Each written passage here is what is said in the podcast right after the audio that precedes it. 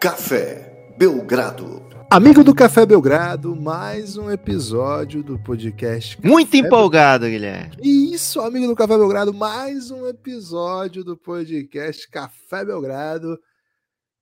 Preview da NBA, mas não só preview da NBA, questões sobre NBA, a vida, o universo, basquete e outras cositas mais. Hoje é by Watson, o melhor lugar para você encontrar aí sua camisa preferida de basca, né? ou de qualquer outra coisa, né? Porque lá tem muita coisa, mas preferencialmente basca. Tem muita coisa de basquete lá na Odyssey e tem a coleção completa do Café Belgrado. Daqui a pouco a gente vai falar mais sobre isso, mas hoje o preview é by Odyssey. Por quê, Lucas? O que, que a Odyssey está macetando hoje? A Odyssey falou o seguinte: olha, queremos distribuir algumas camisetas aí para ouvintes do Belgradão manda esse povo se comunicar, né? Então, abrimos lá na Aurelo, né? O melhor lugar para você ouvir os podcasts do Café Belgrado. Um mural, lá no nosso mural, na verdade, abrimos um tópico no mural de perguntas para que a gente traga respostas. Então, Guilherme, recebemos mais de 60 mensagens. Essas 60 e poucas pessoas com, concorrerão aí a camisetas da Odyssey, né? Quem mandou, mandou. Quem não mandou, pode mandar, mas já não vai mais concorrer. É, acho que vou fazer hoje à tarde sorteio, hein, lá no canal do Belgradão, fiquem atentos. Mas o fato é, Guilherme, chegou muita questão e por isso que eu já estava ganhando tempo, né? Antes de você perguntar se eu estava animado, eu já estava respondendo muito animado, mas você continuou falando, né? É, mas já vou para a primeira pergunta, viu, Guilherme? Vamos não lá, vamos tempo, lá, no pique, no pique. Não temos tempo para falar de, de a não ser que tenha pergunta de hipopótamo, né? Ou, ou de Sandy Júnior, né? Provavelmente não falaremos de Sandy Júnior hoje, né? e nem mesmo de outros assuntos aleatórios que podem pintar, como sei lá, fio dental. Não falaremos de fio dental hoje, Guilherme. Nem, okay. nem de dentes e, e, e, acessórios similares. Temos o Rogério... nosso próprio... Não, vamos lá. Rogério Macedo, Guilherme. Que toca-toca e não atende, hein? Rogério de São José dos Campos. Vocês não falaram do Isaiah Jackson no pod do Pacers. Não estão no hype do Ajax ou foi um lapso momentâneo? Provavelmente ele está se referindo ao MIP Hunters, que de fato não falamos, porque esse ano no MIP Hunters, para apoiadores, eu tô cortando muita gente que não tem chance, Guilherme. E o Isaiah Jackson, ele é segundanista, então para segundanista entrar na, na, na, lista ali dos que são falados no MIP Hunters, é, precisa ter, ter um cacife, né? Precisa ser aqueles caras meio que se obrigam a colocar na lista. E o Isaiah Jackson, ele é um cara que jogou 15 minutos por jogo, participou de poucas vitórias do Pacers na temporada, né? Teve mais destaque na, durante a temporada quando o Pacers já estava perdendo tudo, então fica pro ano que vem Isaiah Jackson aí no MIP Hunters, viu, Guilherme? O Abraão de Recife fala: Salve Belgracasters! Buscando os recentes comentários dos gigantes europeus sobre os jogos da FIBA serem bem mais difíceis que da NBA, a Liga Americana ganharia algo mudando algumas regras para se adaptar à FIBA e tornar os jogos mais difíceis? Ou é bom mesmo que haja essa distinção? Ô, Abrão, um abraço, muito obrigado pela mensagem. Cara, eu acho, tendo a achar, e acho que a história tem mostra mostrado isso, que a NBA, pelo contrário, né, ela perderia se ela fosse nessa direção. Você vai deixar o jogo mais difícil para as suas estrelas, assim, não sei se é o mais interessante, né? Acho que tem alguns motivos porque os jogos são mais difíceis, né? Acho que o principal o Lucas já falou, acho que, ah, claro, tem motivos que são os básicos, né? Campeonato de seleções, o ambiente é único, jogo único, com torcida, é, às vezes em territórios que, que não tem a torcida contra, isso cria uma atmosfera muito diferente. Agora, a questão dos elencos, os companheiros não seriam os mesmos, o tempo de treino não ser o mesmo, mas assim, a parte todos esses elementos que não dá para a NBA adaptar isso, né? Isso não existe existem algumas regras que eu acho que são bem, bem, bem fundamentais para que essa diferença se imponha, sobretudo a regra que permite que a defesa no mundo FIBA ocupe o garrafão por mais de 3, por mais de 3 segundos, né? O tempo que quiser. Na NBA só pode 3 segundos. Às vezes os juízes deixam um pouquinho mais, mas não pode ficar o tempo todo ali ocupando o lugar. Então, se você quiser criar uma defesa como essa, você pode. Claro que não é tão simples assim, né? Mas assim, acho que essa é uma regra que muda o espaçamento, muda a dinâmica do jogo e muda, sobretudo, a proteção de aro, né? E acho que o caso das estrelas citadas, né? O Luca falou que especificamente essa é uma questão chave. E o Yannis, que foi a outra estrela que mencionou é, um comentário a esse respeito, é outro cara que provavelmente o jogador mais agressivo na década, e na, na, nos, últimos anos, pelo menos. O cara que mais agride o ar, o cara que vem numa transição alucinante. E o jogo muda mesmo, né? A parte disso tem outros elementos todos.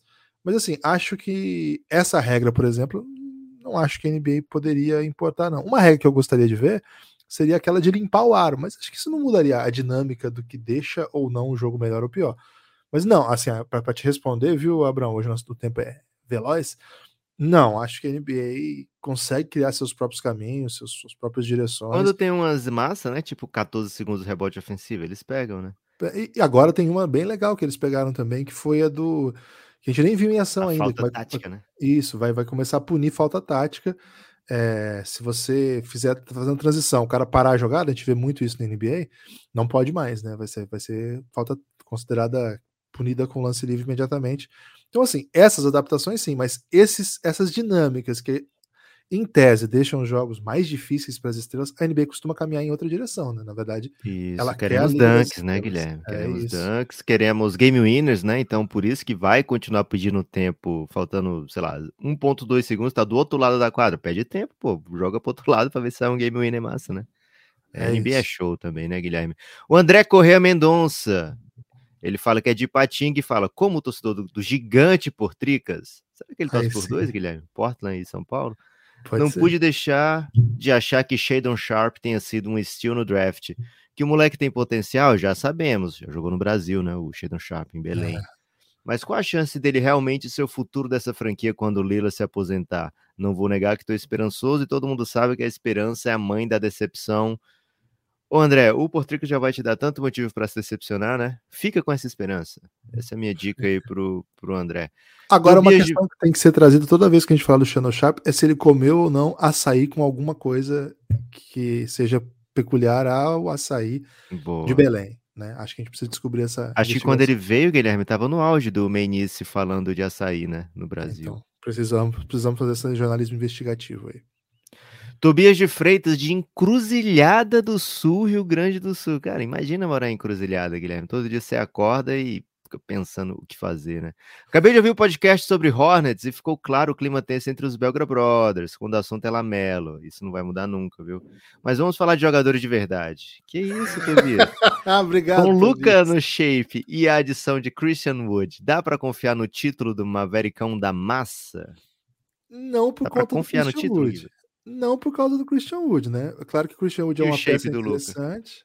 É, o shape do Luca. Cara, eu acho que ele tá parecido com sempre, viu? Tava tentando. A, a, a gente assistiu o Eurobasket, tá, tá tipo o Luca mesmo. Acho que o Luca bombado não vai ser esse ano ainda.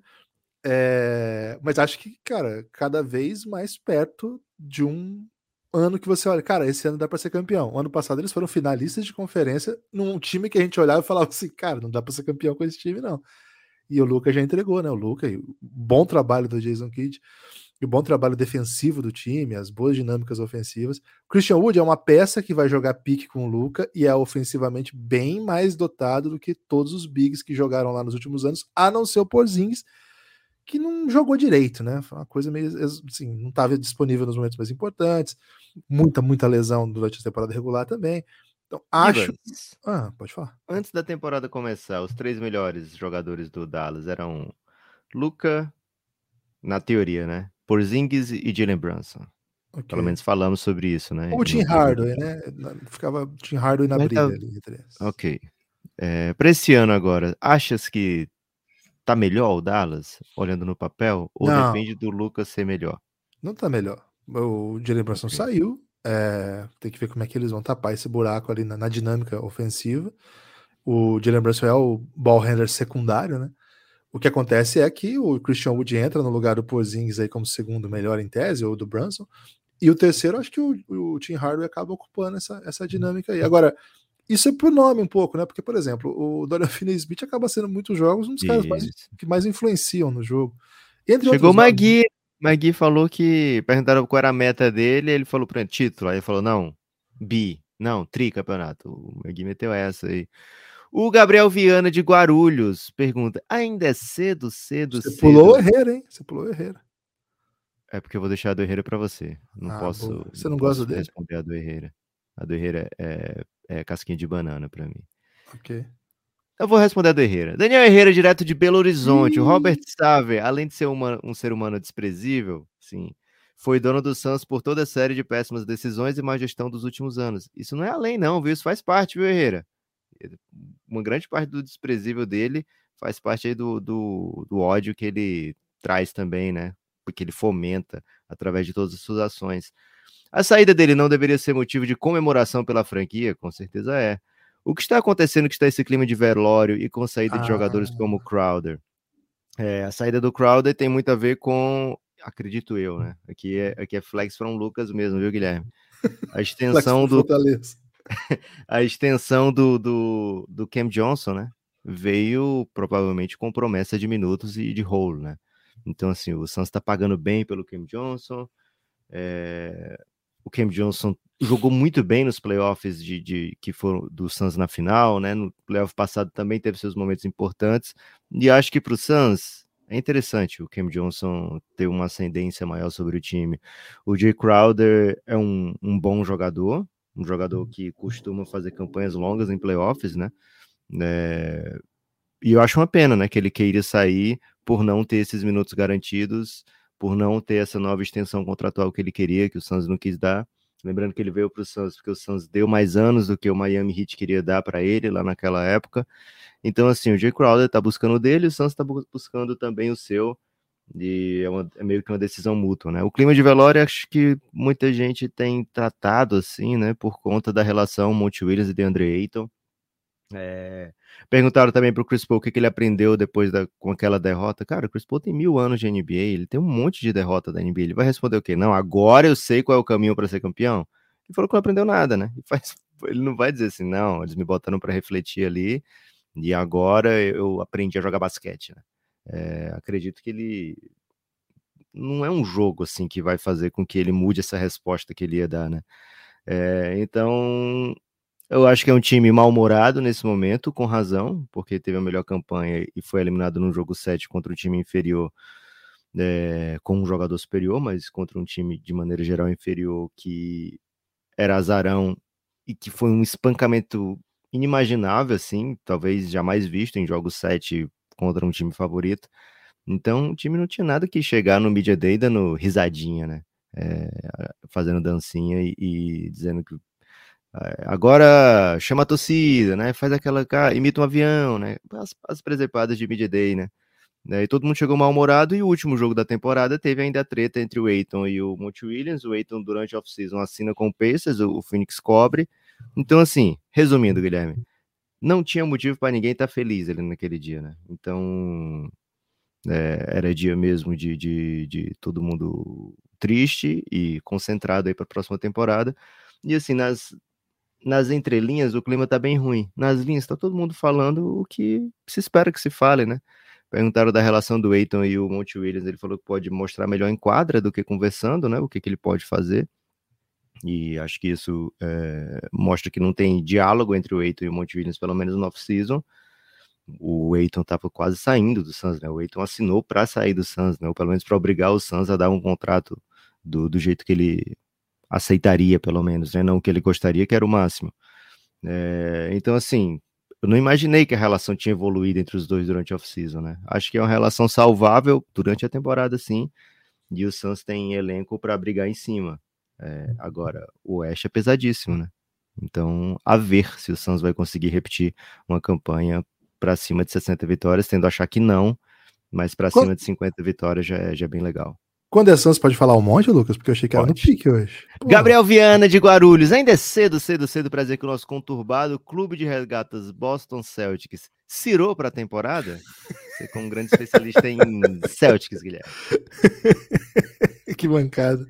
Não, é, é, cedo sim, claro que é cedo. Vamos, vamos ver se o time enquadra, né? Calma, calma, torcedores. O que aconteceu com o candidato pensionado, que eu imagino que seja o trocadilho, assim, é bem mais radical, né?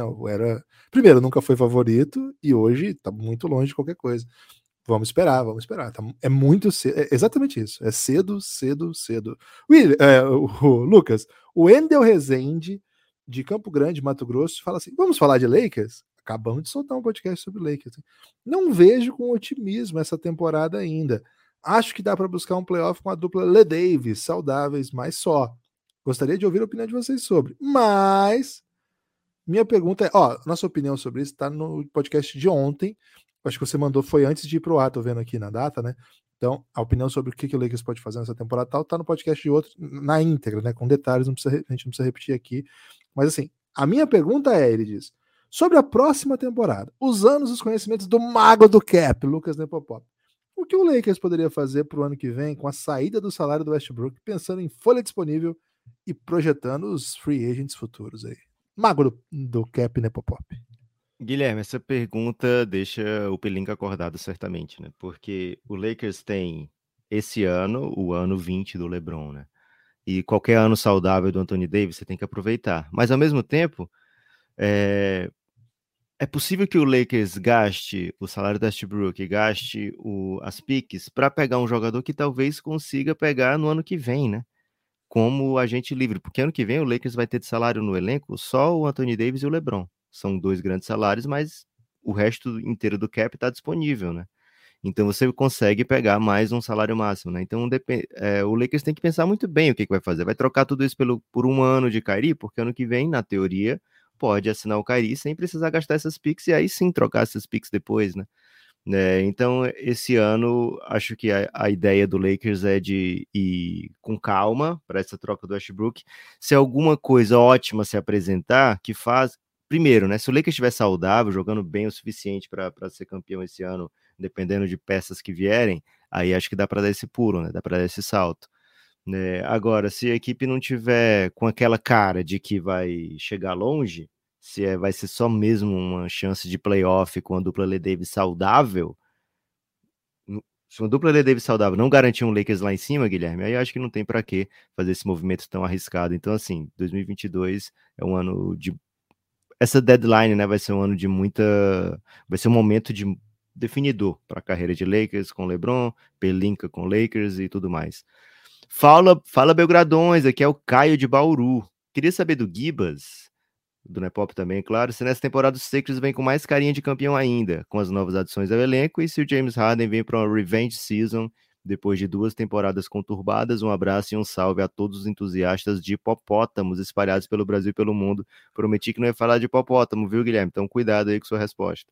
O Caio Machado de Bauru, cidade sem limite. Eu estive em Bauru, hein? Inclusive provando o que se comenta ser o Bauru mais tradicional. E também tive em São Paulo, no lugar que de é onde. É diferenciado, Guilherme, o Bauru de Bauru? Cara, tem picles, né? Tem rosbife e picles. É diferenciado. Rosbife e picles. É, em São Paulo, do lado da Galeria do Rock, é onde, segundo consta, se inventou o Bauru, né? Porque o Bauru, Lucas, chama Bauru porque um cara de Bauru foi para São ninguém Paulo e Ninguém perguntou, Guilherme. Literalmente ninguém perguntou isso aí. Você tá respondendo. Cara, mas eu, eu, não posso passar por Bauru sem explicar a história do Bauru. Caio, ok. Preciso ver se time enquadra, né? O Will, nosso especialista em Filadélfia, morou na Filadélfia, o torcedor símbolo da Filadélfia no Brasil, ele tá no hype, Lucas. Ele me mandou ontem uma entrevista do do James Harden veio pro crime, bombadão. O Harden bombado teria chegado, né? Veio pro crime, tá com a mentalidade do título, mas, ô Caio, eu vou, eu vou ver o time em quadra. Posso até ver já na pré-temporada, assim, ver como é que eles estão, como é que tá a dinâmica. Aí eu te falo. Prometo pra você que eu vou, vou falar sobre isso nos, nos próximos pods aí. Lucas, Otávio Rangel. Fala, Café Belgrado. entrei há um mês no rolê dos apoiadores cafébelgrado.com.br, a partir de R$ reais todo conteúdo de áudio. Confesso que maratonei as séries El Gringo e The Next Dance. Olha aí, histórias. El Gringo conta os estrangeiros da história da NBA. The Next Dance é a história de Luca Doncic. Tem outras séries, mas essas são, para quem gosta de um basquete internacional, é sensacional. Tem muito episódio, hein? Entra aí, cafébelgrado.com.br, apoia agora e desbloqueia esse conteúdo que o Otávio curtiu, hein? Conteúdo Guilherme, sensacional. Vou Parabéns. perguntar aqui, vou perguntar aqui para quem não apoia o Café Belgrado ainda, hein? Você não tem medo de ir pro inferno, não? Hein? Queria saber do Goran Dragic. Vocês acham que ele pode ser o próximo episódio do El Gringo? O próximo não, o Otávio, porque o El Gringo trabalha só com aposentados, né? O próximo deve ser Paul Gasol. E no Bulls? Pode ser um diferencial, principalmente na possível ausência do Lonzo? Cara, a gente falou também sobre isso recentemente, né? Vi que a sua mensagem foi no dia que a gente lançou, foi antes da gente ter lançado o pod, né? Foi às 11 da manhã. Então a gente falou sobre isso, acho que não é o diferencial. Cara, mas na ausência dele ter um cara, um craque, né? O Dragic é um craque, não, não tá no auge físico, não é mais aquele jogador que a gente acostumou a ver. Mas ajuda, claro que ajuda, mas diferencial acho que é outra coisa. Lucas Porto, Lucas de BH, minha namorada, Ana, não gosta do Doncic. O que fazer? Me ajudem a convencê-la. Assim, Embora ela seja um ouvinte assíduo do Belgradão, ainda não se rendeu ao tesouro. Observação: apoiem o Belgradão, recomendo fortemente. Olha, todo mundo tinha que mandar uma observação como a do Lucas Porto, hein? Eu vou falar direto com a Ana aqui, viu, Guilherme? Ana, Ana. O, o Luca é simplesmente um dos, um dos maiores da história, né? né? Caminha para ser.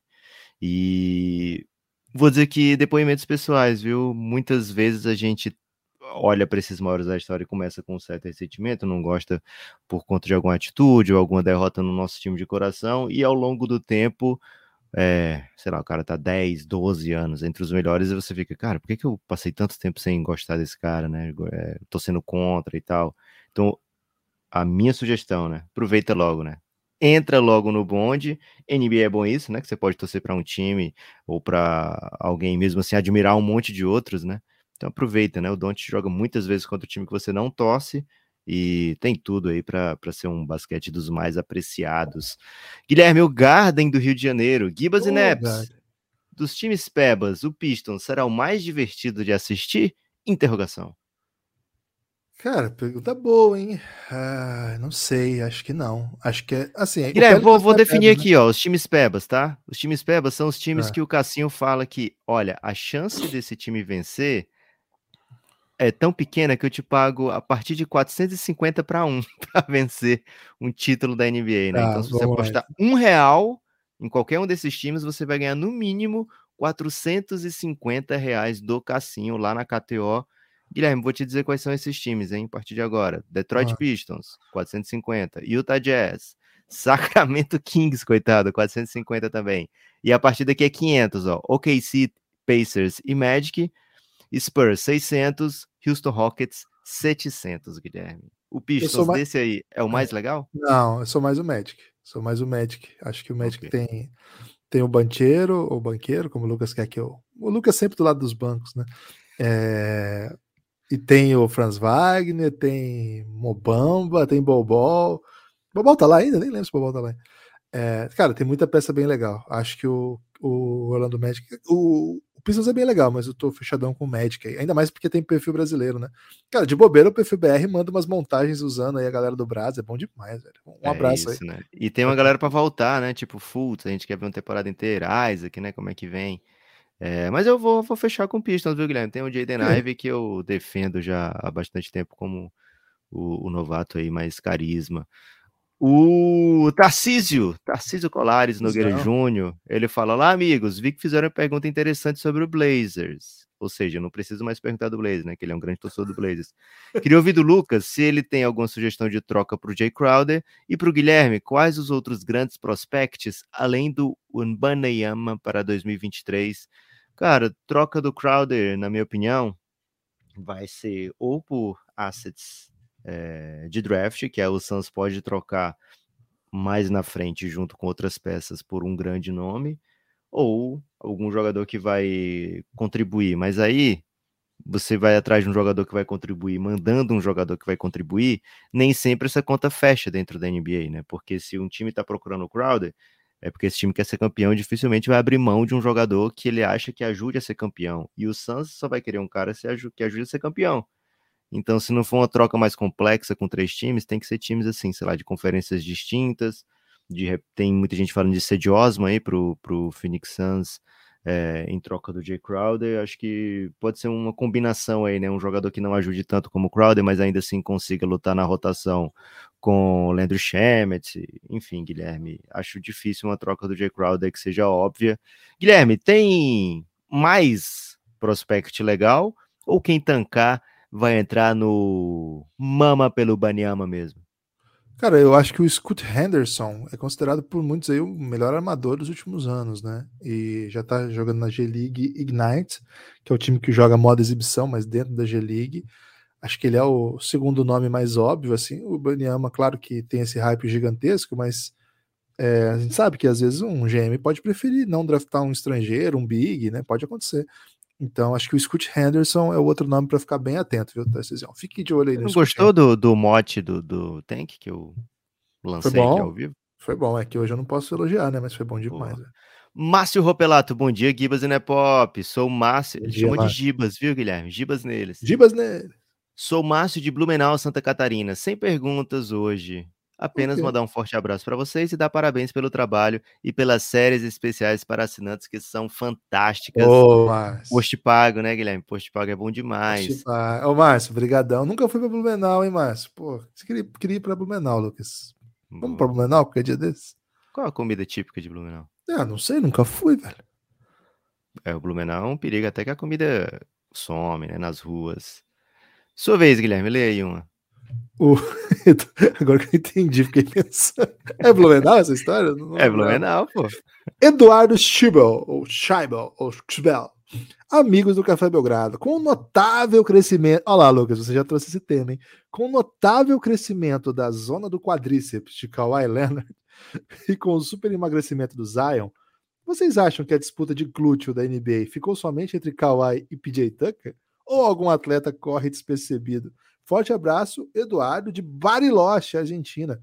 Aquele mesmo que já escutou o reinado por sete vezes. Grande, Eduardo. Tem alguém que te chame a atenção, Guilherme, gluteamente falando? Cara, é difícil. né, Harden, assim. Harden tem um potencial de botar um glúteo e fazer aquele jogo mais. é é gluteado, né? O Ah. lance do glúteo, você não pode ser super estrela, né? Por isso que eu acho que o Kawhi É. não enquadra bem. Porque tem que ser.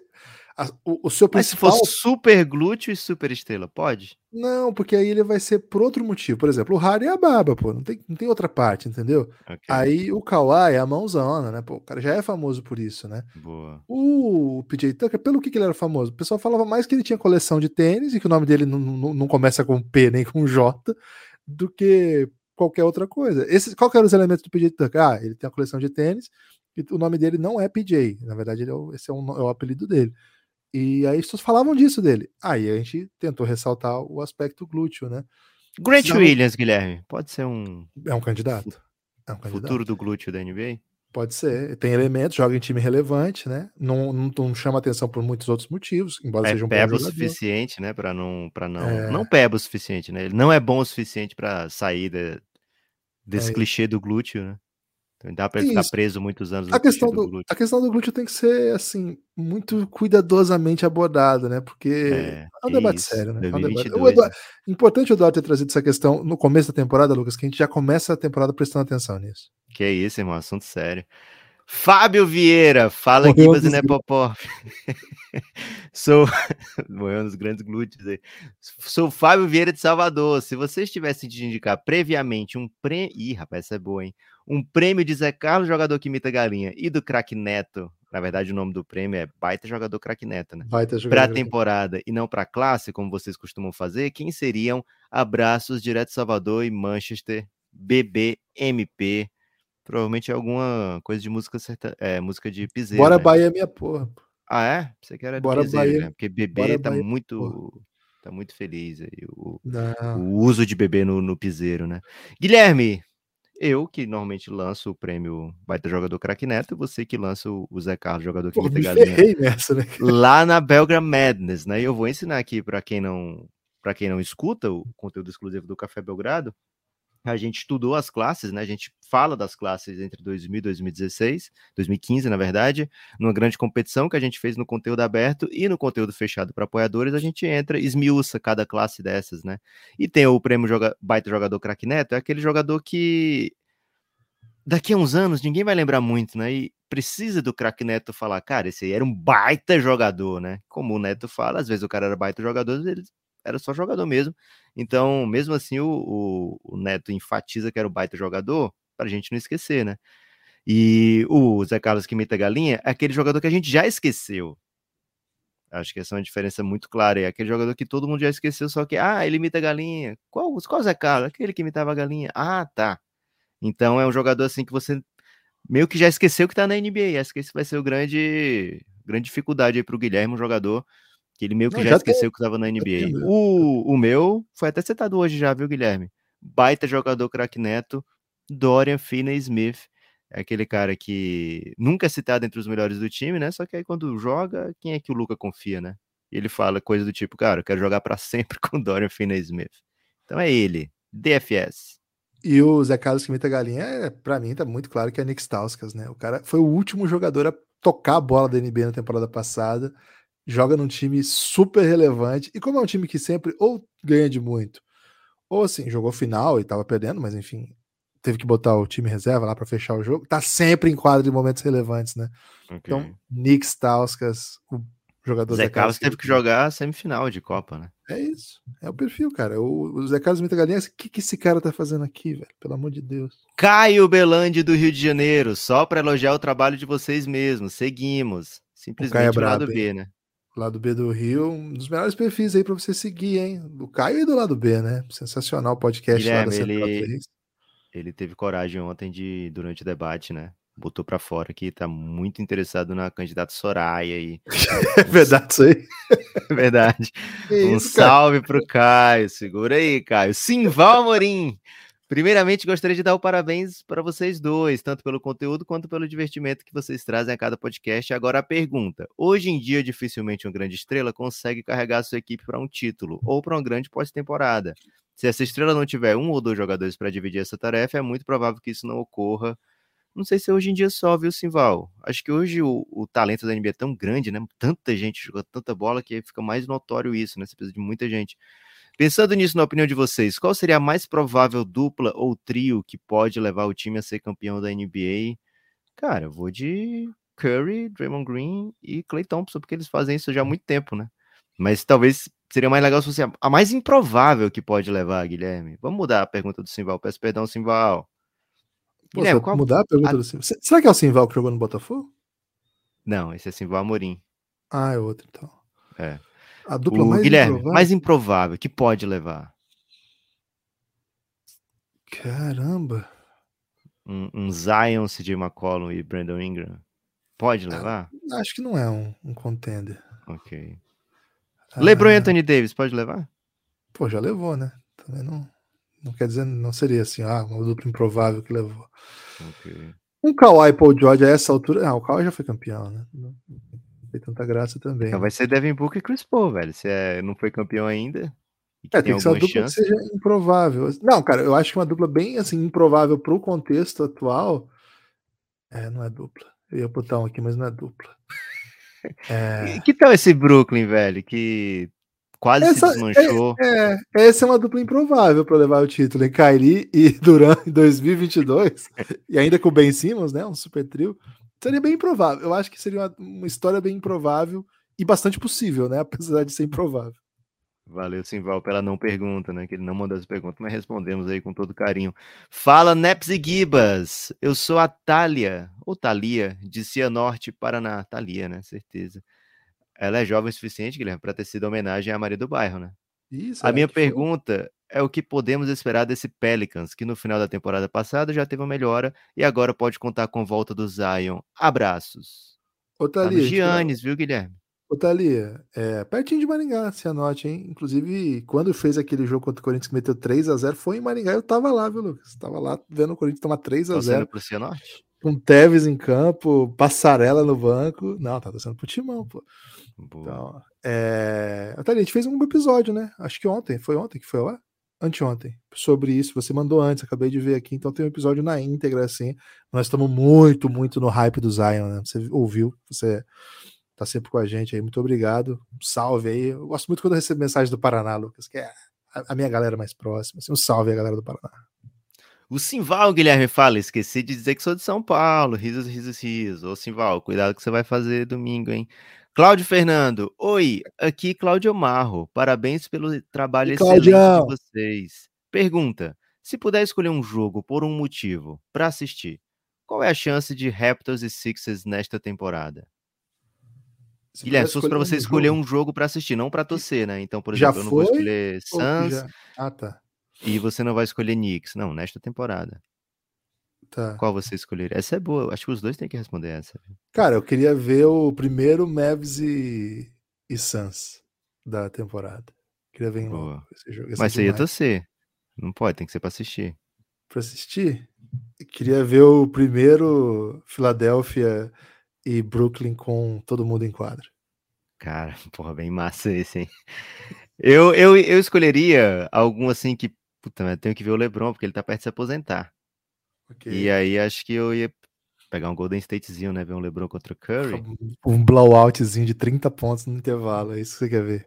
Não, quero ver um jogo massa, né? Com o LeBron, Anthony Davis saudáveis e Curry macetando demais. Isso é muito bom, Guilherme. Felipe Silveira, 2022-2023, a temporada da tecnologia, a temporada de RJ Barrett. Guilherme, você riu por quê? Isso é coisa de, de Toguro? Infelizmente é. Cara, eu tive que silenciar com o perfil do Café Belgrado a palavra Toguro. Não tem nenhuma palavra silenciada no Twitter do Belgradão, apenas Toguro. Porque eu e o Guilherme, a gente compartilha a conta, né? E aí o meu computador só manda vídeo do Toguro, velho. Cara, mas eu, eu não vejo essa porra. Aparece pra mim, cara. Cara, você começou a falar de Toguro comigo e de repente começou a aparecer. É isso, Você, isso é você assiste. é Se você assiste até o final, vai sobrar pra mim, velho. Cara, mas Temporada eu- Tecnologia, temporada de RJ Barrett. Só digo isso. Abraços, Gimme Pop Nebas. Comente, Guilherme. Cara, o- eu gostei muito do candidato, eu acho que candidato a governador de São Paulo, do PCB, fazendo uma paródia do Toguro, cara. Foi talvez um dos, ou do Rio, não lembro. Foi um dos grandes momentos aí da, das paródias da internet aí. Sei quem não Guilherme, viu, vou ter que perguntar pra você, velho. O Você quê? não tem medo de ir pro inferno, não?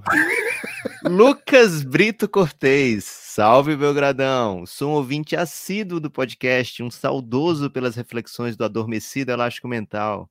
Cara, o elástico mental tá pior do que adormecido, viu? Deixou saudade. Dito isso, e em homenagem a um dos maiores cineastas existentes, pergunto: quem seria o Jean-Luc God- Godard da NBA? Aquele que dominou a arte por completo e propôs algo totalmente novo, sabotando tudo que era clássico. Parabéns pelo trabalho, pessoal. Prometo apoiar em breve. Lucas Cortez, de Nota- Nova Friburgo. Ô, Lucas, estou esperando ansiosamente já o apoio. E outra coisa, Guilherme. Ah, Tem que ser jogador aqui? Defina. então, primeira coisa, né? eu- o legal do Lucas é que ele foi muito gentil, muito querido, fez uma promessa que acalentou nosso coração, mas ainda assim, presumiu assim, vou, já vou explicar o que é Godard, porque vai que os caras não manjam, né? Então já É mostrou isso. um, Carinho cuidado, extra, né? Pô, carinho excepcional, né? Então, tanto faz, Lucas. Eu iria no- em alguém que eu acho que você concordaria, que é para mim é Steve Nash a resposta para essa questão. Steve Nash é o Luke Godard da NBA. Boa, gostei. Eu iria de Steve Kerr, viu? Porque o Steve Kerr ganhou com o Bulls, ganhou com o Spurs, e aí imagino que dominou a arte por completo, né? E aí propôs algo totalmente novo, sabotando tudo que era clássico, e ganhou também com o Golden State, né? Só que lá no Mas- Bulls e no Spurs ele era meio peba, né?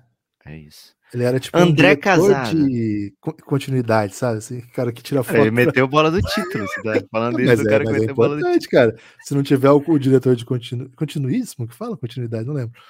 O cara aparece aquele copo do do, do Game of Thrones que apareceu um, um copo do Starbucks. Acontece isso. velho. Não é que ele é irrelevante, mas é que agora ele é o super diretor. Fala, Giba- Gibas e Nepo. Sou André Casado. Misturei aqui porque eu não tinha lido o nome dele ainda, Guilherme. No pod sobre o Kings, vocês falaram um pouco sobre Davion Mitchell. Gostei de vê-lo na temporada passada, atuando nos dois lados da quadra. Acham que ele pode se tornar um grande jogador? Abraço. Falamos dele no episódio de Mip Hunters, né? Que vai ao ar hoje. É, episódio número 2 de Mip Hunters, se não apoia o Café Belgrado. No caso, o André Casado, a gente sabe que apoia, né? Mas se você não apoia o- Café Belgrado, vem com a gente. É, Davion Mitchell é bem legal. É um vovô garoto, né? Chegou já bem idosinho para NBA. 12 anos assim, no alto dos seus 22, né? E vem para uma temporada, acredito que ainda mais relevante nesse ano, né? Porque vai começar sem o Tyrese Halliburton na frente. Acho que o movimento do, do Kings tem um pouco a ver, né? O movimento que fez pelo Sabonis tem um pouco a ver com, cara, acabamos de draftar esse cara que precisa ficar em quadra. né, vamos, temos uma chance de trazer um All-Star, né? Então acho que ele vai ser colocado mais em evidência.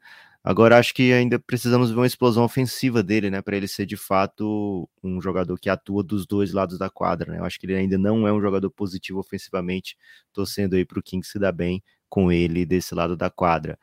Everton aqui no Moreira Rodrigues. E aí, Gui, né, Popop? Beleza? Sou o Everton aqui de. E aí deixou o suspense porque ele continua depois, né? De Curitiba.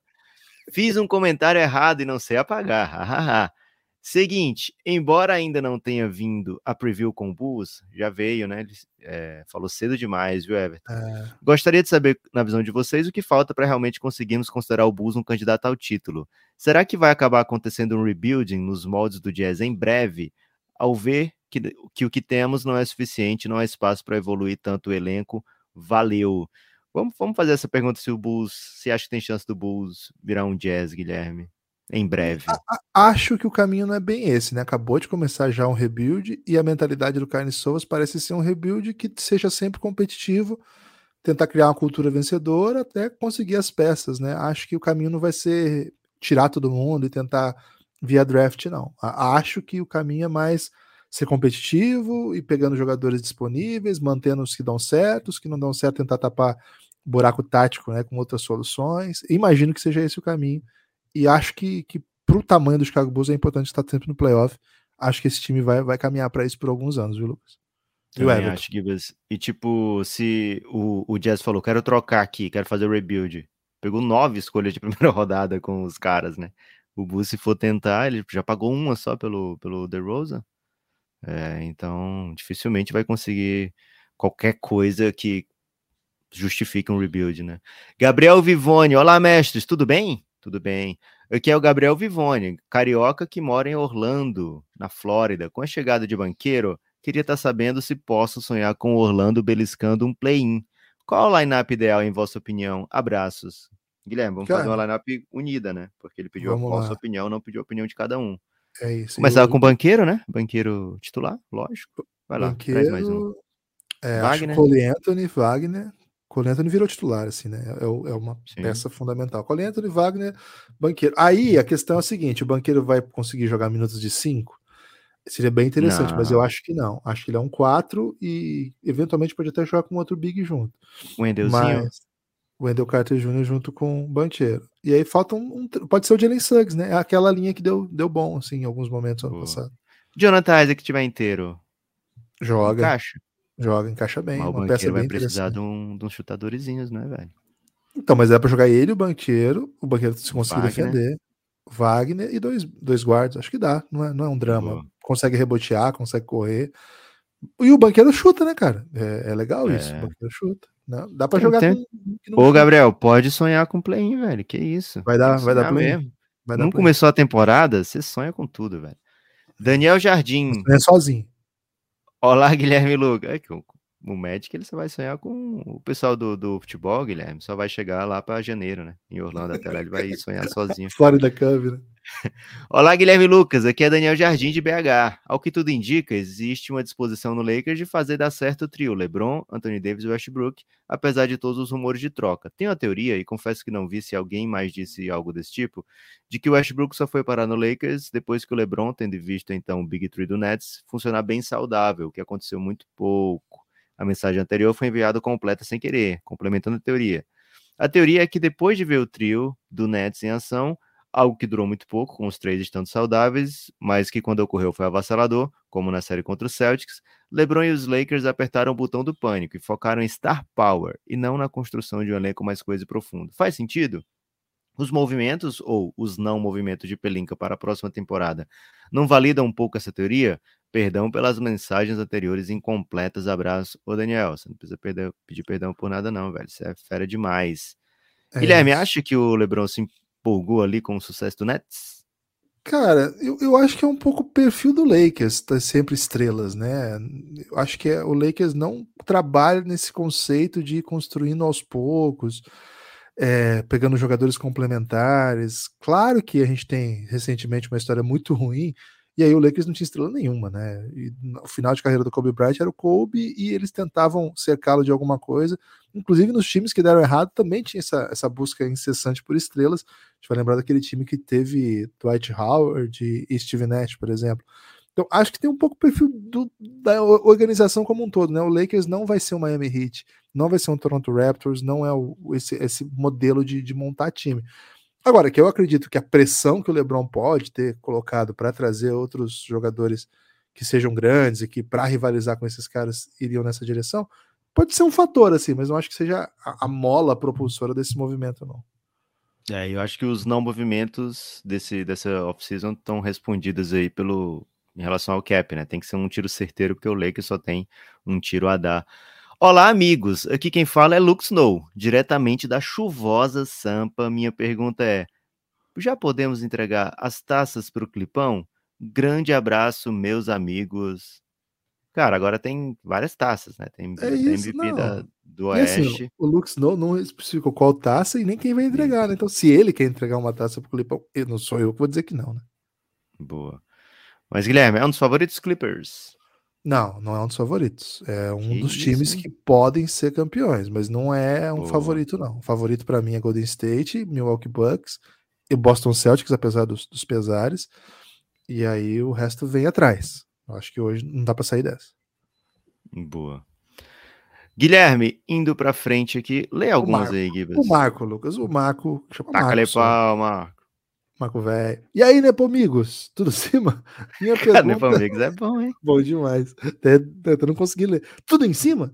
Minha pergunta é a seguinte: nesse último ano, o GSW, né, o Gold State Warriors, terminou bem a temporada regular, terceiro lugar. Em seguida foi campeão. Ainda assim, o time teve muitos problemas durante o ano, como por exemplo a lesão do Curry, a ausência do Clay por determinado período, má fase do time no meio do pro fim da temporada, etc. Para o próximo ano, a tendência é que Steve, Steph, Dre e Clay estejam disponíveis, e entrosados durante toda a temporada. E também é possível que Jordan Poole e outros jovens elevem o nível. Porém, alguns dos role players mais importantes saíram e as reposições, na minha opinião, que no caso é do Marco, não foram à altura. Tendo em vista tudo isso que foi dito, os senhores acham que o meu Golden vem para uma temporada melhor ou pior do que a última? Observação: Iguodala essa temporada vem para ser líder da torcida no máximo. É. O Iguodala tá virando o Donis Haslem do Golden, né? Mas aí, Lucas, a montagem do meu Golden. É, ele pergunta, a pergunta é se a campanha vai ser melhor ou pior do que a última, né? A campanha a última a campanha foi de 53 vitórias. né? acho que o Golden tem como amassar esse, esse número sim, além desses 60. nomes. Sessentinha. Além desses nomes citados, né? A gente tá vendo um- uma pré-temporada com o James Wiseman, né? É um jogador diferente do que o Golden teve nos últimos anos. É, de Vitinho tá che chegou e vai jogar, né? Um jogador que tem potencial, já mostrou durante o seu período de Bucks que se tiver muito espaço, ele vai aproveitar, né? Vai punir quem der esse espaço. Então, assim, não, não acho que o, o Golden State se preparou mal para esse ano, não. Eles têm condição de botar uma segunda linha com Jordan Poole, com Kuminga, com Wise, Muri. com de Vincenzo, Moses Muri. Cara, é bem legal isso aí, né? É um time que tem muita gente que olha para frente, né? Muita gente aí É que é setinha para cima. Então acho sim que vem para um. Ah, vou amassar o over. Na hora que chegar a- o 60. episódio do, do Golden, vou amassar o over, porque acho que a linha tá 52,5 ou 53, alguma coisa assim. Ô, Lucas, Olá, um. Guilherme. Ah, Eu tava vendo hoje cedo, né, pra temporada, a gente tá gravando logo depois da- do jogo do, do meu Golden. Cara, eu fico com uma sensação estranha, assim, que o Golden State é um time raro da história da NBA, que tem estrelas e é campeão, e tem um núcleo jovem muito, muito, muito bom, né, na sequência. Jogadores muito, muito bons. É, Parece um pouco tipo o Real Madrid, sabe, de futebol. Ou basquete também. boa. Você tem veteranos craques que carregam, mas ao mesmo tempo você tem gente chegando para dar passagem. Geralmente isso não acontece na NBA, porque os times campeões não têm escolha alta. Mas por conta Ganha do, Champions e tem cinco É. dos melhores 15 Jo- sub-24 exato. do mundo. Aí quando você vai, vai, vai mexer o elenco, você bota um jovem que é super talentoso junto, assim. Isso aconteceu porque o Golden State teve lesões, aí por isso teve escolha alta, né? Fez movimentações para isso. Então, esse núcleo aí que o Lucas falou, né? Kuminga, Muri, Wiseman, cara, os caras são muito bons de bola. Jordan Poole, os caras são muito bons de bola, velho. Os caras são coringa. É, é bom mesmo. Tem que molecada- respeitar, Guilherme. Tem que, Tem que respeitar. respeitar. O meu Golden é 60, Lucas. Fechei com 60. Matheus R. Olá, Guilherme. Olá, Lucas. Como estão? Queria saber quais são os palpites de vocês para MVP nessa temporada. Sinto que chegou a vez do galã esloveno. O que acham? Eu não vou apostar em mais ninguém, a não ser em Luca Doncic, Guilherme. Eu tô com, contigo nessa. Vamos, vamos de Luca. Vamos, fechar assim. Vamos mentalizar Luca. Não vamos aceitar a narrativa que quando ele começar fazendo 20 pontos, 8 assistências, 8 rebotes, que ele começou mal. Vamos É. pra cima. Vamos pro Tá MVP. gordo, né? A galera mete logo essa, né? Oh, o É. Luca não chegou no shape. É, mas assim, fora Luca, acho que eles não vão dar para ninguém que já tem dois, né? Porque já tem Yannis com dois e o Kit com dois, então acho que dificilmente vai para eles. É, e aí, se o Golden meter 60, pode ser que venha um Curryzinho sim. Olá, Belgra Bros. Lucas, como morador de Fortaleza, acompanhas as ligas da região? Como vocês veem o basquete no Nordeste, tanto competitivo como o acesso ao esporte como um todo, comparando com a região Sudeste? Acho que há pouco investimento por parte de órgãos governamentais. Como meros mortais e amantes do esporte, como podemos expandir o jogo como um todo por aqui? Augusto de Fortaleza, Ceará. Ô, Gabriel Augusto, meu amigo. O Gustavinho teve aqui no podcast do Café Belgrado, né? E a, o que ele traz, assim, é, cara, tem que botar o pessoal para jogar basquete. Né? O Brasil precisa de mais gente jogando basquete. Falta apoio, falta um monte de coisa. O Brasil é um país monocultural esportivo e não vejo assim um, um caminho óbvio, um caminho tipo assim, tá acontecendo um movimento para mudar isso, né? Pelo contrário, acho que todo investimento, toda estrutura tá para continuar do jeito que a gente já tá mesmo. Então, dá para a gente lamentar, viu, Gabriel Augusto? O que dá para fazer é lamentar, meu amigo. E não, não acompanho as, as ligas da região, a não ser mesmo o NBBzinho do basquete cearense, né? É, só para dar um ponto, assim, o atual campeão da LBF é do Nordeste, né, o Sampaio Correia, e o atual fez uma ótima campanha no passado e vai jogar a Liga Sul-Americana, a Unifacisa também é do Nordeste, um dos grandes projetos do NBB. Agora sim, são projetos isolados, né, de estruturas que quiseram montar um time competitivo e botaram dinheiro, o caso do Sampaio ligado ao patrocínio governamental, acho que é do governo do estado, posso estar equivocado. A Unifacisa é, é privado, né? Uma universidade que tem um, um dono que é fã do basquete, é, até já deu entrevista pra gente, um, um colega nosso da, do meio do basquete, né? Parceiraço aí do Café Belgrado. Então, assim, essas iniciativas são muito individuais, mas a pergunta é assim: o que, que eu posso fazer do ponto de vista individual? Então, acho que um, um ponto interessante que a gente não tem aqui cultura, eu estava falando muito com os argentinos lá, em, lá no Recife, né? tinha uma cobertura grande argentina, mas como na Argentina, Lucas, eles têm uma cultura de formação de clubes pequenos que são próprios da comunidade, né? Eu acho que o nosso basquete é muito, muito ligado à busca por esses incentivos governamentais, precisa ter esses vínculos. Tá? Cara, eu acho que o primeiro ponto é quando a gente partir para iniciativas desse tipo. Evidentemente que o governo tem sua responsabilidade, mas assim, é, pensando o que nós podemos fazer, acho que é tentar criar uma cultura, né? Igual a gente tem clubes que a gente cria de, de futebol, a, gente, a galera do basquete tem que criar os seus, criar espaços, tentar de repente desenvolver categorias de base, capacitar seus treinadores, procurar bons técnicos de educação física para poder sair do lugar, assim, né? Acho que tem algumas saídas. Agora, evidente que, por exemplo, com o governo que a gente teve hoje, nos últimos quatro anos, não tem investimento nenhum de nada, né? Assim, de qualquer coisa positiva, de, que pode levar a geração de um esporte ligada ao desenvolvimento, à cidadania, etc. Mas acho, acho que o, a maneira como nós pensamos esporte e Estado, ela precisa ser um pouco melhor realocada para que não seja também tão dependente de gestões, de, assim, ah, mudou a gestão, agora vai mudar o time, o prefeito perdeu, agora esse time foi embora, tá? Acho que não pode acontecer isso. Acho que essa é uma das chaves para que a gente não consiga sair um pouco do lugar como pessoa individual, acho que o primeiro passo é gostar muito da modalidade. Quiser investir nisso, monta um time aí, monta um time. Acho que o caso da Unifacisa poderia inspirar outros, né? É um nome que saiu assim. Você não ouvia falar de Unifacisa fora de Campina Grande ou fora da Paraíba, ou podia até ouvir, mas não era um nome nacional, né? Hoje em dia, Unifacisa tem, tem nome e você liga o nome à cidade, né? Você sabe onde é que está essa universidade. É, então fica aí o desejo, né, para que, quem sabe, inspire outros casos assim. Leve essas ideias aí para as universidades que vocês conhecerem aí, gente. É. Caio César Maia, é doideira pensar que o Jason Tatum pode brigar por um MVP nessa temporada? Abração, galera. Doideira nada, hein? Não, Boston precisa doideira. macetar muito. Não vai ter mais, dificilmente vai ter prêmio de técnico do ano, né? Caso o Boston macete muito. É, então, provavelmente vai rolar prêmios individuais aí, né? Então, Jason Tatum tem que meter trintinha e o Boston primeiro lugar do leste e talvez melhor campanha da NBA. Felipe Rui, fala Neps e Gibas, sou Felipe Rui do Rio de Janeiro. Quase não estou aparecendo nos Giannis porque sabem como é a vida do trabalhador brasileiro, sofre muito. Mas vou voltar. Bom, queridos, vim falar do nosso Thunder da Massa. Com a lesão do chat e a vinda do Wembanyama, já conto com isso. Teremos a melhor dupla de rookies da história da NBA e acham que essa dupla poderá ser a mais dominante da liga em quanto tempo? Em Observação, já estou iludido. Podem cortar para 2023. um beijo para vocês. Cara, dupla de rookies recente, assim, que eu lembro que é impactante. Vou roubar um pouquinho, né? Porque vou pegar um cara que é muito fora da curva e outro que acabou de receber um super salário, né? Jalen Brunson e Luca Doncic. Acho que para Chat e o Mbanyama passarem disso aí, um dos dois tem que ser pelo menos do nível do Luca, né? E aí acho difícil, Gibas. É, não, tá bom. Acho que essa você foi bem. Foi uma, foi uma saída boa. Né? É difícil isso, né? Porque quando você tem um rookie bom, ele, ele joga, né? Então ele não consegue ficar junto no outro ano. E então, nesse caso específico aí, que teriam dois rookies. Acho que o, o Philadelphia recentemente teve isso, mas eu não lembro com quem que foram é os porque pares o ali. ano que o ano que, que pareou foi Saric com o Embiid e no outro ano o Ben Simmons com o Markel Fultz. Aí não, não deu bom, né? É, não deu bom. Não, então gostei. Acho que não tem muito. Acho que é por aí. Talvez pesquisando com mais cuidado encontraria alguma outra dupla tão boa quanto.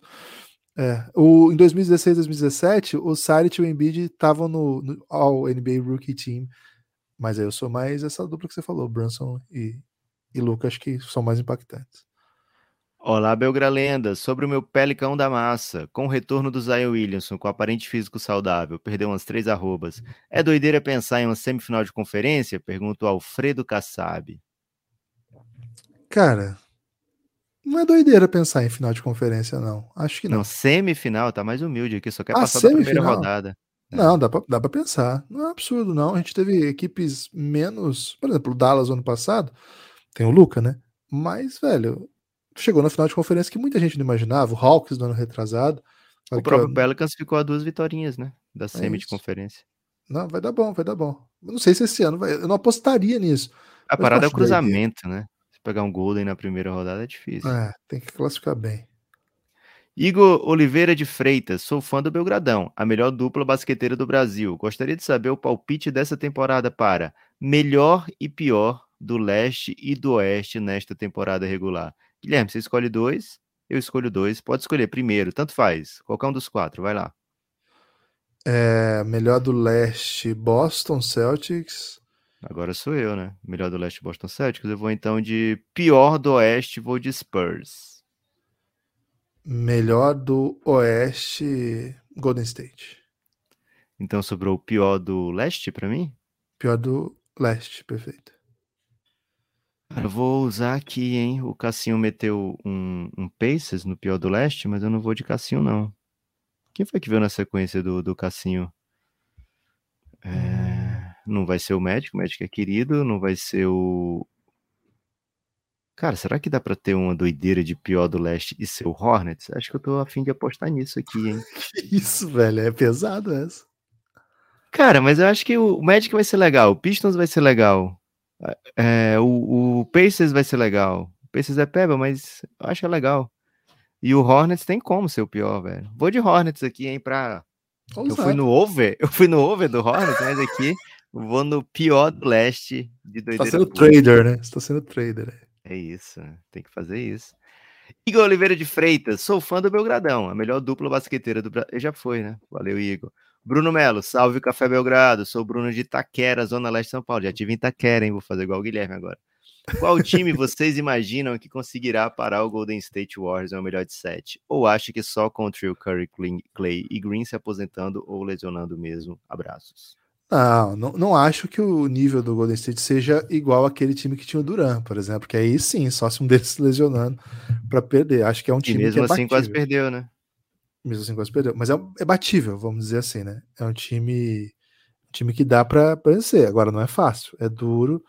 Acho que hoje no Oeste a gente vai ter alguns times que vão botar bastante dificuldade, viu? O último que botou o Golden State para refletir no Oeste inteiro foi o Clippers, na série de sete jogos. Era outra geração de Clippers, né, com Chris Paul e tal. Mas acho que é um time que, Eu na acho que é o teoria, Memphis. Cara, É porque o Memphis já, já bota dificuldade neles pra caramba, mesmo nesse Então timaço. aproveita, Guilherme, segura aí, ó. Gustavo Ah. Gardias. Salve cafezinho, Gustavo de Novo Hamburgo, Rio Grande do Sul. O que falta para que o Memphis de fato se torne um candidato a título? Que movimento de mercado possível poderia colocá-los nessa posição? Cara, você tá amarante aqui, né? É, o seu caso é o tempo passar, cara. É o tempo Ih, passar. rapaz. Mais nada. É, Ele já tem tudo que é preciso. Só precisa que o tempo passe. Vai chegar a hora, viu? Acho que o Memphis tá na, tá na fila. Essa é uma moeda perigosa dentro da NBA, né? O tempo. Às vezes você acha que tem tempo e de repente seu técnico cai no escândalo, ou sei lá, o seu dono cai no escândalo. É, é doideira. NBA é isso, né? Tempo é perigoso. O Gil da Arte, Guilherme, o famoso Gil das Artes, né? Gil da Arte Gouveia Júnior, amigos do Café Belgrado, Gibas e Neps. Gil aqui, beleza? Beleza. Fala, Gil. Minha questão é o seguinte: qual a chance do Suns implodir se o time não chegar pelo menos à final da NBA? Cara, pelo menos a final. o Suns chegou em três na vida inteira. É, Dá para fazer uma analogia com o Lakers de 2004 de Kobe Shaq, que tinha esse clima harmonioso nos vestiários? Forte abraço. Hoje você tem medo de ir pro inferno, não, meu amigo? É, cara, o Suns não, não tem esse, esse esquema de Kobe Shaq, porque Devin Booker e Chris Paul né, se dão muito bem. Então não seria bem esse o, o paralelo. Acho que o Nets, né, é um caso que pode dar esse 2004 de, de Kobe Shaq aí, mas o, o Suns não ir para a final da NBA não seria motivo de implosão, seria apenas motivo do Suns existir, né? O Suns existe para não ir para a final da NBA já há bastante tempo. É, é, Vitor Emanuel, Guilherme, especialmente para o NEPS e seus insiders confiáveis. A suposta insatisfação demais. de Eiton pode significar uma troca durante a temporada, caso alguma estrela fique disponível? Pode sim. Kevin Durant pode ser trocado a partir de 15 de janeiro, o Eiton, né? E vamos ver como é que vão estar as coisas até lá. Kevin Durant nunca falou assim: olha, não quero mais sair. Ele falou: olha, tô aqui para jogar, né? Então fiquem atentos aí. Tiago Cardoso, oi amigos, Cardoso de Floripa. Qual Fala, troca Cardoso, vocês não. estão prevendo aí para antes da temporada? O Guilherme estava prevendo a troca de David Nuaba por. Qual foi o cara que saiu, velho? Derek Favors. e um move que pode ser surpreendente na trade deadline. Tem um problema com essa pergunta, Guilherme. Se pode ser surpreendente, como vamos falar é, aqui dele, né? Se for surpreendente, não, a gente não pode falar, né, Cardozão? Aí se você falhou, Agora, acho que tem algumas trocas que podem acontecer ainda, né? Por hora, acho que a do Eiton tá me chamando bastante atenção. É, Vou fechar aí 15 de janeiro, né? É, então seria lá perto da deadline, né? Porque se vai trocar 15 de janeiro, melhor esperar a deadline, onde tem todas as propostas, né? Agora, para esse início de temporada, cara, acho que já foi. Acho que tinha para trocar já tem. Quem vai trocar agora vai, vai dar uma enxugada no elenco, né? O Jazz, quem que o Jazz tem de bom lá ainda, Cardozão? Manda pra gente aí é esse cara que vai ser trocado. Isso pode ficar tranquilo, que se tiver qualquer cara bom no Jazz, eles vão trocar. Aí o, o KC também. O KC tá muito interessado em tirar qualquer possibilidade de vitória. Foram até buscar o Marquis Chris aí, que é especialista em tanking. Lucas, o Gibas Gates mandou o seguinte: fala Gibas Gates. Aproveita a pegada existencialista dos episódios recentes para indicar o filme Viva, A Vida é uma Festa, animação Perfeito da Disney. esse filme, perfeito. A trama se passa no México e tem como plano de fundo o tradicional Dia de los Muertos. Todo dia 5 de maio, as almas das pessoas que já morreram e vivem no outro plano podem, nesse dia, reencontrar seus familiares e parentes que já se foram. Quanto mais lembrada a pessoa for, melhor a sua pós-vida. Já quem não tem mais elo com o mundo dos vivos, quem vai ficando esquecido e não tem mais afeto dos vivos acaba deixando de existir. E aí vem a pergunta, né? O Gibas Gato está querendo deixar todo mundo reflexivo. Né? Meteu o spoileraço do filme, inclusive. Quem vocês considera, consideram que vai precisar suar mais para voltar a ser lembrado pelo que já fez ou que prometia fazer? Além de Duncan Robinson e Terence Mann, cara, a, a, é, talvez tenha sido o maior uso de reflexões pesadas existenciais para as pessoas mais irrelevantes possíveis para serem tratadas com uma reflexão desse tamanho, né? Quem mais vocês inserem nessa lista? O Gibas Gates, Lucas, ele gastou filosofia aqui, hein? Foi desperdício de filosofia, eu achei.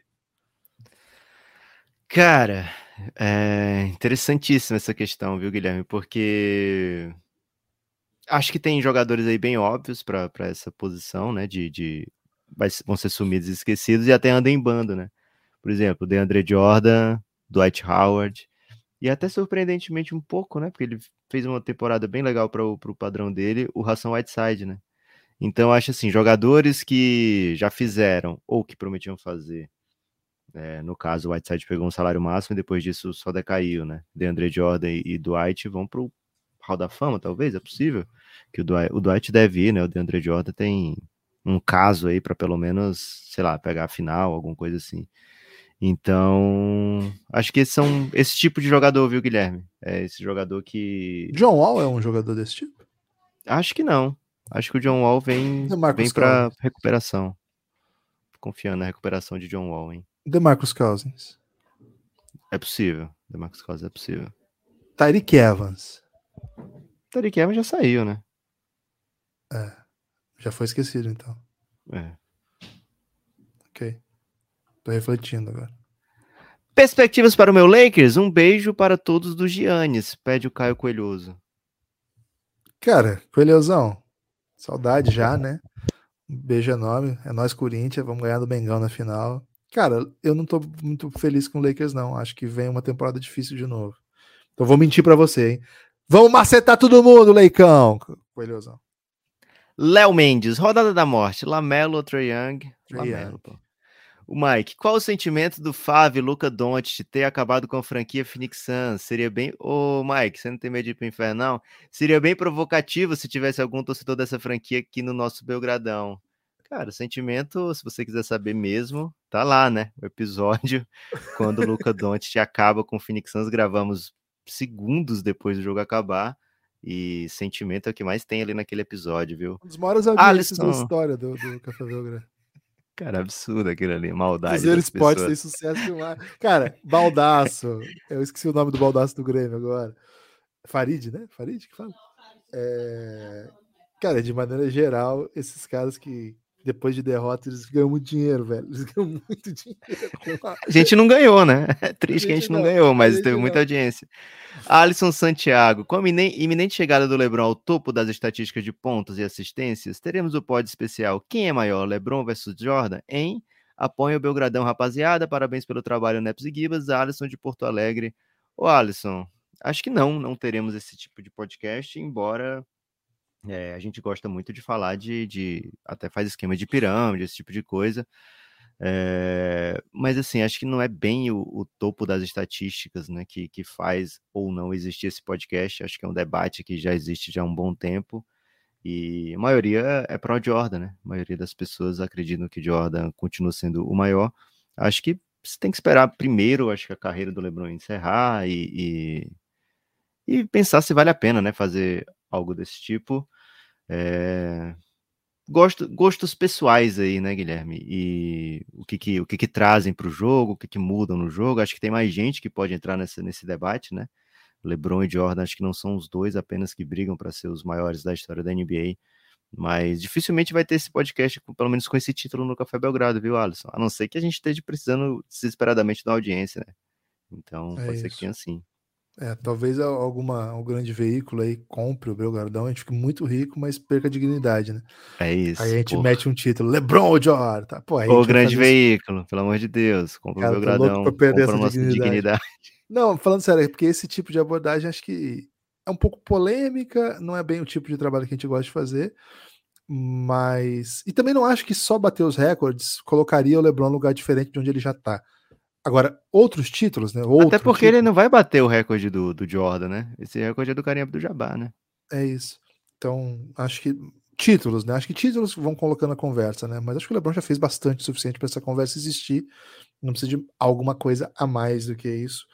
Também Forte acho que não é abraço aí título, né? Porque se fosse título, teria outros além do Jordan. É, é um debate que, que de fato vai para um caminho mais assim do. Acho que tem bastante coisa de YouTube, né? É um, um pouco um modo de comunicação da, da TV, a TV faz bastante isso, tá? Acho que às vezes falta uma audiênciazinha, tá? eles metem umas coisas assim.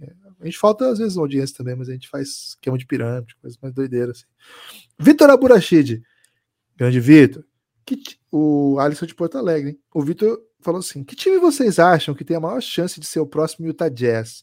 Isso é, time que está mais uma decepção de implodir para a próxima temporada. Ô, Lucas, meu palpite é o Clippers, viu? Caraca, não tem como, velho. Ué, palpite, palpite é palpite. velho. Boa. É, Cara, eu vou de, sei lá, Lakers. Anderson, Anderson. Martins, Martins Neri, quando, quanto a não troca do Durant? Será essa a verdadeira batalha de LA, Guilherme? Quem implode primeiro? É, quanto a não troca de Duran influenciou nas trocas da Free Agency? Amo vocês. Que isso, Anderson. Também te amo. Também sou de Maringá, disse o Anderson. Porra, tamo fechadão então, Anderson. Cara, as grandes trocas da Free Agents foram Donovan Mitchell e Gobert, né? E acho que nem Minnesota nem Cavs é, iriam em Duran. Então acho que não, não influenciou muito não, viu? Acho que influenciou, talvez não nas trocas, mas nos movimentos, né? Acho que o Phoenix Suns tá, ficou tipo assim, cara, se tem uma chance de pegar o Duran, não vamos mexer em mais nada, né? E aí acho que acabou é, ficando parado perigosamente até.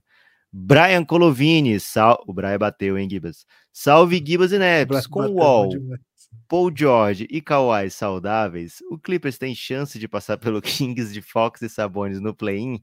Cara, eu achei que um outro caminho diferente essa pergunta. Um abraço à galera do Giannis, apoiem o Belgradão. Valeu, Brian. Guilherme, Clippers é time de play-in ou é time de playoff direto? Playoff, playoff, playoff. Kings é time de play-in ou time de nem play-in? Time de nem play-in. time de nem play-in. Então a chance é pequena, viu, Brian? José Guilherme Pontual de Pontes. Cara, ponto, pontual de pontes é bom demais, velho. Quem seria o Graham Potter da NBA? Essa é pra você, Guilherme, um especialista essa... em Graham Potter. Cara, difícil essa, hein? O que é o Graham Potter? Né? Um técnico inovador que consegue com um time pequeno entregar bons resultados e que ainda não tem o um reconhecimento digno, né? O reconhecimento merecido, né? Pelo que ele já faz. Taylor né? então, Jenkins, pô, então. Taylor Jenkins? Mas aí pode ser, né? É um, um cara que tá entregando competitividade, alto nível, né? Gosto dessa É porque ideia, o né? Memphis né? fez 56 agora, mas ninguém tava pensando que o Memphis ia meter 56, né? É isso. Pode ser, então. Vamos fechar aí com Taylor Jenkins. Taylor Jenkins é, um, é o. É, o, é porque amigo, amigo seu, né? Você já falou várias vezes. Gente boa, gente boa, gente boa. Uh, eu gosto muito do Michael Malone também, viu? Acho que ele tem bem pouco reconhecimento perto do que, do que ele entrega, assim, né? E um cara que, cara, acho que não tem nem, nenhum reconhecimento nunca, mas tá fazendo um trabalho bem legal, é o JB Bickerstaff. Acho que é um cara que é pra gente ficar bem atento e acho que é um dos próximos técnicos bem legais da NBA. Assim. Guilherme, acho que amassa o restante aqui agora ou. Cara, teria que ser num ritmo alucinante, se você tiver no Ritmo alucinante agora, hein? Vamos Meio lá, rodada então. da morte. Vamos lá. Cara, não acredito que a gente vai me aceitar mais de 50 perguntas num dia Vamos, só. Você Velocidade. É épico isso, hein? Visto que temos quase 10 franquias lutando para ficar entre os últimos colocados, não seria interessante criar mais regras anti-tanking dentro da loteria do draft? Pergunta o Léo Antunes. Eu acho que Cara, sim. Acho, eu acho que não. Acho que tá bem legal com o play-in. Acho que muito time tá pensando no play-in. Acho que poucos estão tentando tancar, viu? Acho que não tem quase 10, não, viu? É, Darwin Salles, meus caros. Darwin, que não é o técnico aqui de Fortal. Quem vocês acham que pega a final de feira do Utah Jazz? Ou seja, Conley e Clarkson? E por que o meu Miami é tão subestimado? Como diria o grande filósofo Ítalo Senna, se não responderem, aguarde o processo.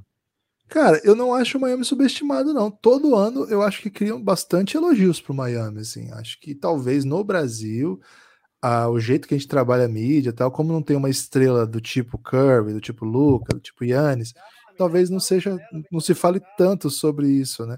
Mas acho que Acho que não. Acho que ele tem bastante hype, sim. É, ouvi um resmungo aí seu, Lucas. Você tá reclamando aí da vida. Mas, ó. Não. É, talvez porque você demorou demais né, nessa resposta. Perdão, hein, perdão, pode utilizar.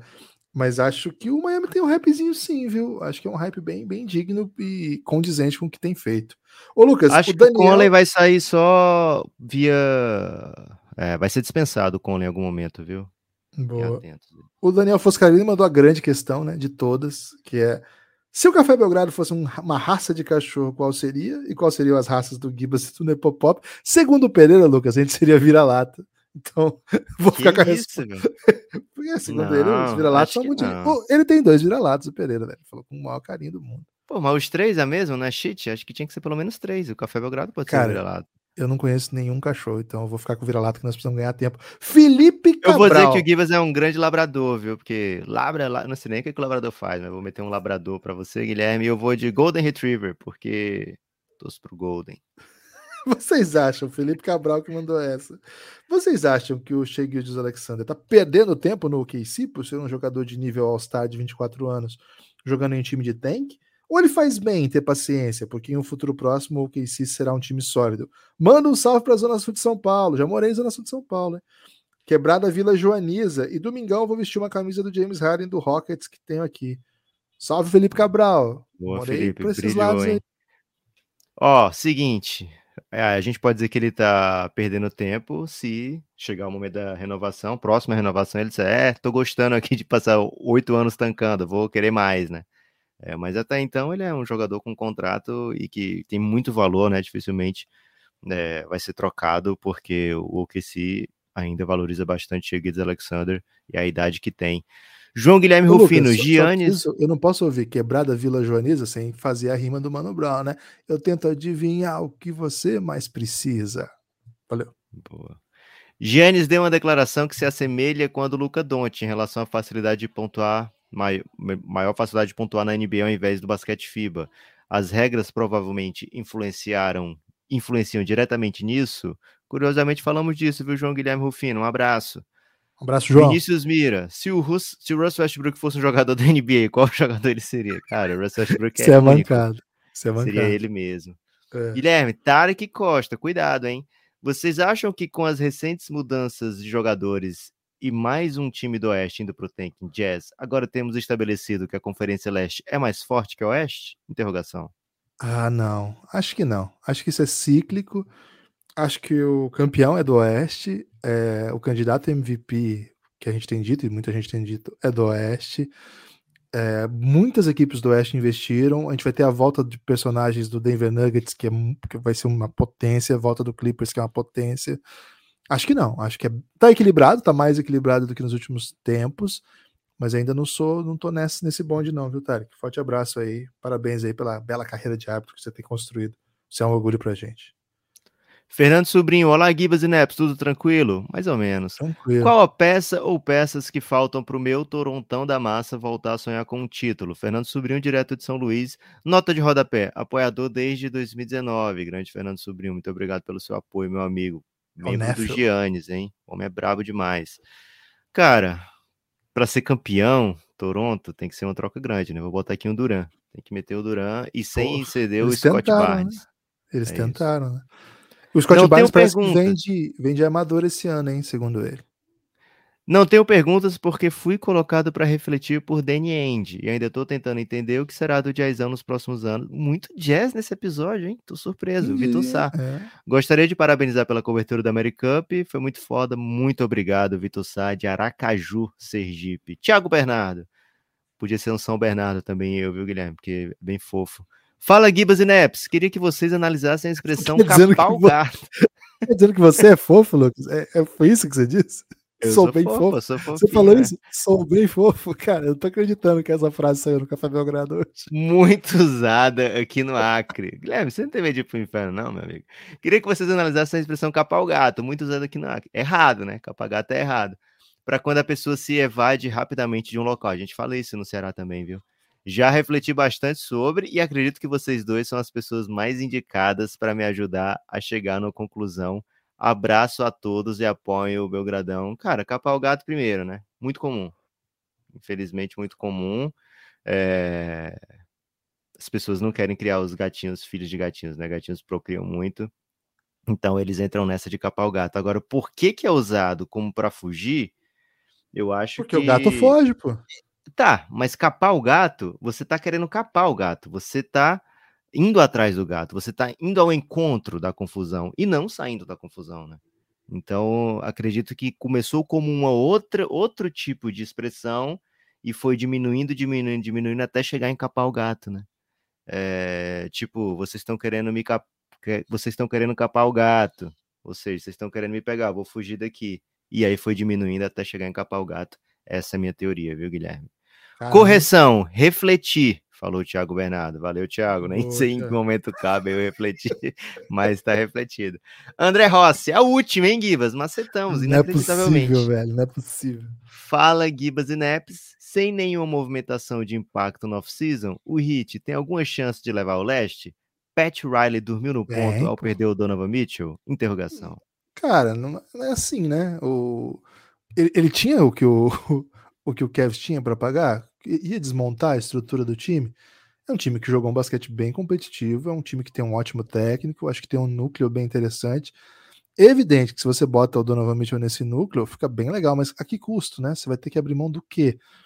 Será que é só do futuro? Porque é o que o Jazz queria? Você tinha uma proposta desse modelo para fazer?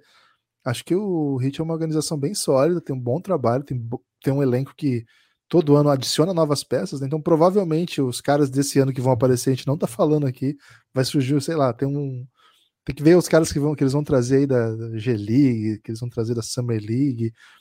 Cara, tem um cara que chama Drew Smith aqui, eu já tô apavorado com esse cara, tenho a impressão que pode ser o próximo estrela.